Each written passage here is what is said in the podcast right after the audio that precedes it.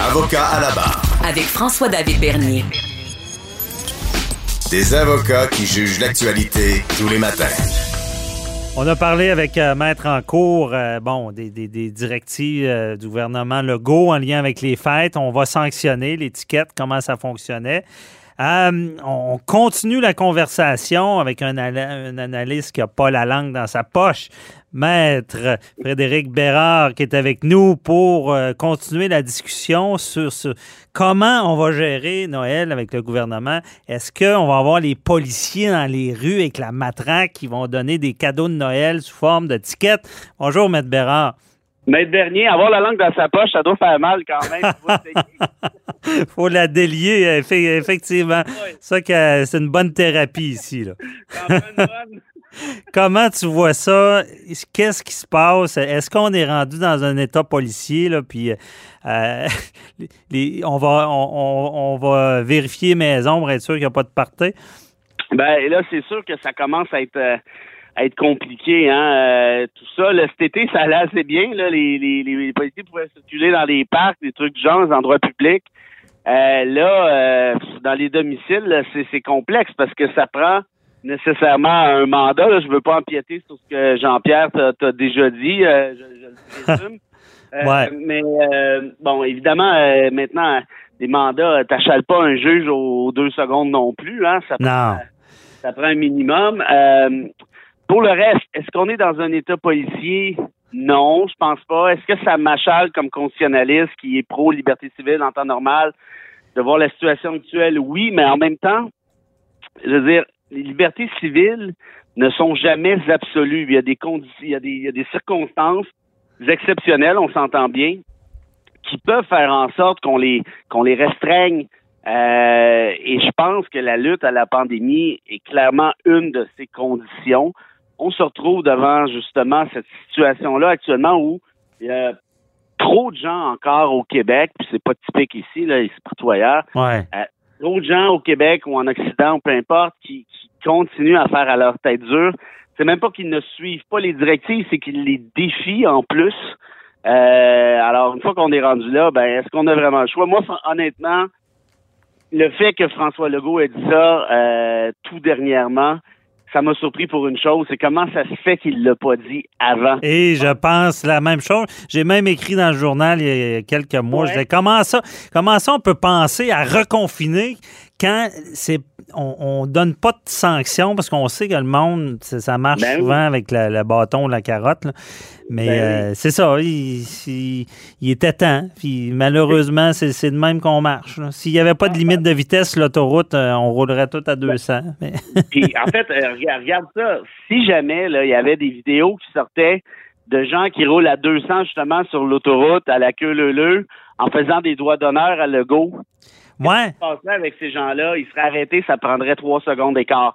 Si c'était des gens qui volaient un dépanneur en faisant des doigts d'honneur à Legault, ben ils seraient arrêtés en trois secondes d'écart. Ouais. Là, ici, Mais parle-moi-en de ces nouvelles-là. Il y, a- il y a des gens qui ont fait ça, là.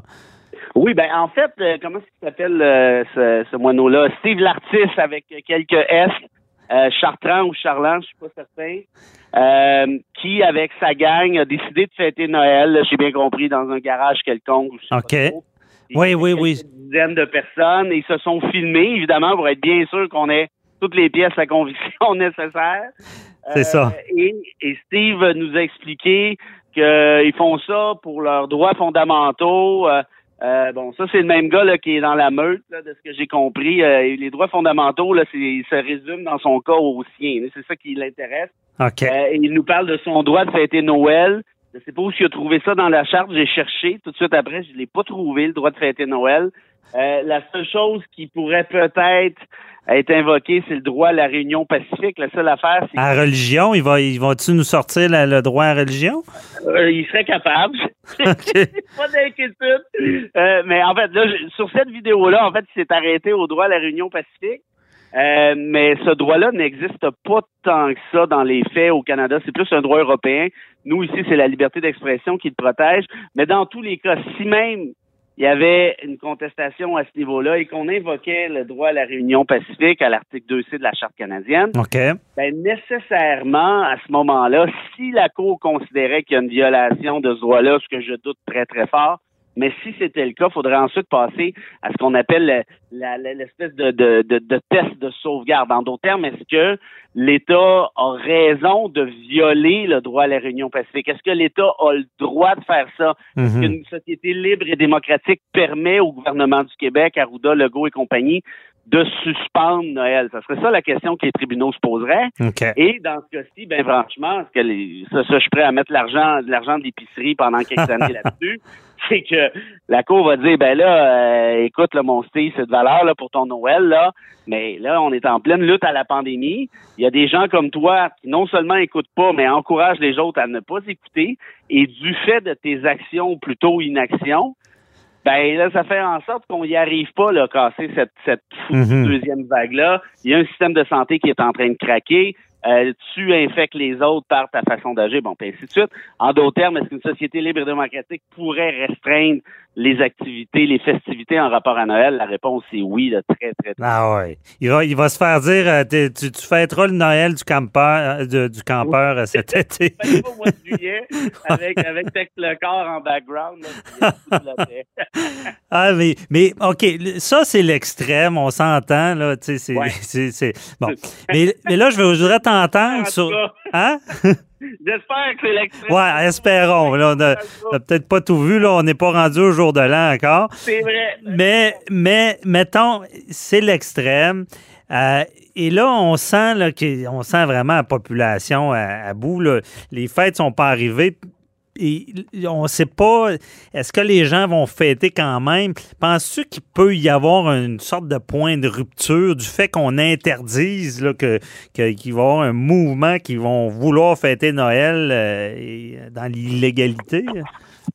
Ben, écoute, c'est- ça me semble assez évident que certains vont, vont, vont essayer, là, si je peux dire ça comme ça. Euh, c'est clair que ça va arriver comme, comme n'importe quelle autre norme. Euh, mais est-ce qu'il peut y avoir une espèce de mouvement? Il y en a un déjà, là. Tu sais, on l'a vu avec les anti-masques, là. Euh, Mhm. euh, on a vu les, les, les, les, les bozos qui sont allés danser au centre d'achat à Rosemère. ouais, ouais. ans. Mais mon, mon feeling, puis je, je sais pas ce que tu en penses, mais j'ai comme l'impression, moi, que ça reste quand même relativement marginal. Dans le sens où ces gens-là parlent très fort, sont très présents sur les réseaux sociaux, ont des grandes gueules, ont, ont des réseaux, justement, intéressants en termes d'auditoire. Mhm. Mais est-ce que est-ce que sont si représentatifs que ça de la population québécoise? Honnêtement, je ne crois pas. J'ai comme le ça reste un feeling, j'imagine qu'on peut Non, pas mais- scientifiquement, mais que la majorité va suivre les règles euh, de façon de façon générale et puis je- Ouais, moi aussi, je pense ça. Je pense, Ouais. même j'a- j'avais écrit là-dessus, c'est une minorité tapageuse qui fait payer une majorité silencieuse qui, Ben, oui, re- respecte les, les- les règles. Euh, mais c'est- sûr que, ouais, je pense que la majorité vont, vont respecter, mais j'ai l'impression qu'on va, je sais pas comment dire, mais il va peut-être avoir des, des petits dépassements euh, un peu Ah, ben oui. coupables, mais peut-être pas, euh, peut-être pas grave, là, tu sais. Non, ça, je, suis- d'accord avec toi. Puis, on dit souvent, puis c'est quelqu'un qui enseigne, par exemple, va te le dire, quelqu'un qui est boss aux ressources humaines, peu importe, va te le dire. C'est toujours le même 5% qui te donne 95% du trouble, là. Ouais. Euh, ben, dans ce cas-ci, là, euh, j'ai comme l'impression que ça ressemble un peu à ça. Puis la grosse différence, je pense, depuis quelques années, c'est l'avènement, l'existence des médias sociaux. Évidemment que la voix de ces, de ces dissidents-là, si on peut les appeler comme ça, résonne énormément plus fort qu'à l'époque où on n'en aurait jamais entendu parler ou à peu près.